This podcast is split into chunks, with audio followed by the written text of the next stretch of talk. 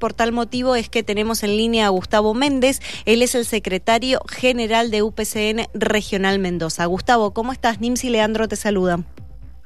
Oh, hola, buenos días, ¿cómo andan todos? Bien. Saludos a toda la audiencia. Gracias por, por atendernos, Gustavo. Bueno, queremos saber cuál es el motivo de este reclamo que se está desarrollando. Mira, nosotros venimos desde agosto y presentando nota al delegado de acá de Mendoza, Serrano, donde eh, tenemos compañeros que son los, que suben la frontera, que están excedidos en las horas eh, de trabajo. Ellos eh, tienen que trabajar 160 horas mensuales y están superando las 180 horas de, trabajo. Nosotros estábamos pidiendo que los compañeros tengan su hora de descanso correspondiente. Imagínate que ellos están una semana arriba, lejos de su familia, en peores condiciones, trabajando algunas veces, porque eh, hubo problemas en, el lugar donde trabajan, que estaban sin agua, eh, y las, compañeras no podían ir al baño, o las no tenían agua, porque el que proveía agua eh, tiene que ir dos veces por semana y una sola vez a llenar el tanque.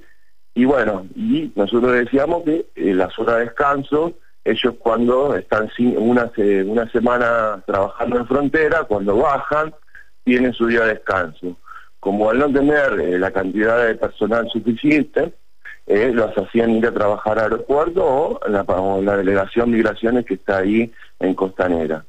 Eh, le venimos reclamando, no tuvimos ninguna respuesta por parte de, Serrano.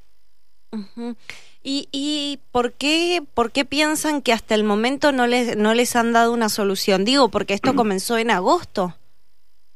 No, mira, nosotros, como te decía, hemos presentado varias notas, nunca contestó. Inclusive nosotros ayer cuando estábamos movilizando, eh, mientras él bailaba, porque nosotros estábamos haciendo un reclamo a los trabajadores y él le parecía que estaba contento, mm. estábamos ahí en la puerta y, bueno, salió una persona que estaba haciendo los trámites con una discapacidad y ni siquiera tenía una silla de ruedas, tuvieron que sacar una silla común hasta el auto, eh, arrastrándola con, con las personas ahí que estaban trabajando.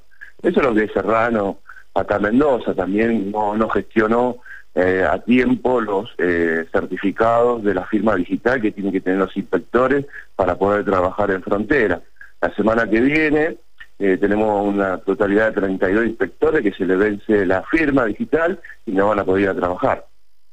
Claro, claro. Y ahora, esto que estás mencionando, digo, son temas que no deberían estar sucediendo, por ejemplo, el tema del agua, el tema de la cantidad de horas que tienen que, que trabajar, por ahí son insólitos, uno los escucha y dice que, que reclamo insólito y después te pones a pensar cuando lo analizas y decís, ¿cómo puede ser que en Orcones no tengan agua, por ejemplo, o que las mujeres no puedan estar trabajando en Orcones por lo que significa no tener unas condiciones de higiene básicas?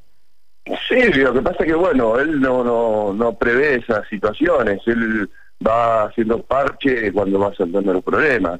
Eh, ese es el tema que lo que tenemos en migraciones. Ahora nosotros, bueno, ayer como te decíamos, nosotros veníamos de el día miércoles hicimos toda una pegatina en, en, la oficina de migraciones, ayer hicimos una movilización y bueno, pero ayer tía, a las 21 a 30 horas nos llamaron de Buenos Aires convocando a una reunión eh, a nivel nacional el día martes a las 15 horas. Pero esto también no es solamente en Mendoza, también está sucediendo en otros en otros en otros pasos fronterizos. Así que el problema ya no es solamente en Mendoza, sino que ya hay muchos compañeros en otras provincias que también están eh, con esta con esta problemática.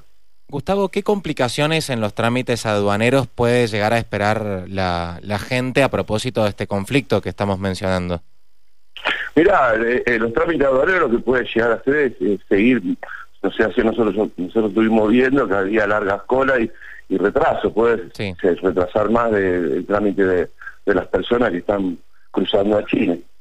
No va a haber, digamos, una atención reducida, estará todo el personal trabajando, ¿cómo, cómo, cómo No, no, eh, está normal, ahora es el trabajo normal porque, bueno, han convocado la reunión, después de eso nosotros vamos a ver eh, qué nos informa de Buenos Aires y nos pasa a seguir, de seguir reclamando.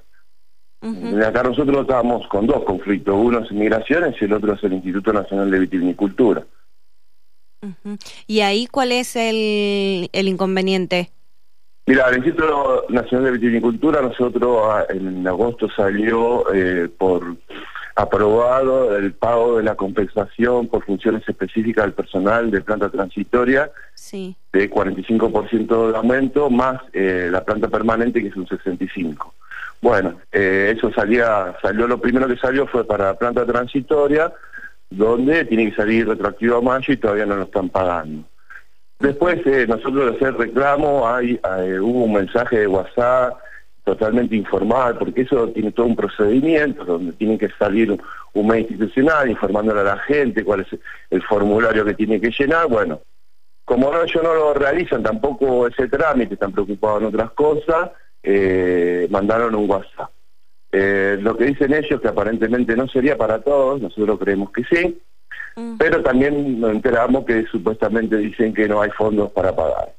Bueno, nosotros la semana que viene continuaremos con los reclamos le informaremos al personal por qué no hay plata y en qué se la están gastando eh, los fondos del Estado.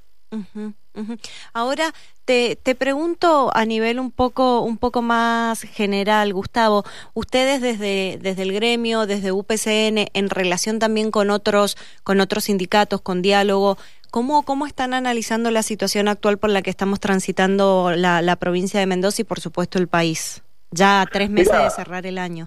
Mira, nosotros lo que es organismos nacionales, eh, en algunos organismos eh, del otro gremio es la Asociación de Trabajadores del Estado, que es ATE, y en muchos, de como por ejemplo PAMI, ANSES, hay muchos gremios específicos. Nosotros eh, hacemos reclamos a los trabajadores de, que nosotros estamos representando y bueno, en algunos casos compartimos la lucha con nuestro gremio, en otros casos no. eh, pero bueno, en el caso del INEB nosotros estamos llevando adelante solo el reclamo y bueno, veremos a ver la semana que viene cómo, cómo seguimos con ese tema. Mm, bien, bueno Gustavo, muchísimas gracias por estos por estos minutos. Eh, vamos a estar en contacto seguramente para ver cómo avanza la solución a los reclamos que están llevando adelante. Bueno, muchísimas gracias por llamar. Hasta luego.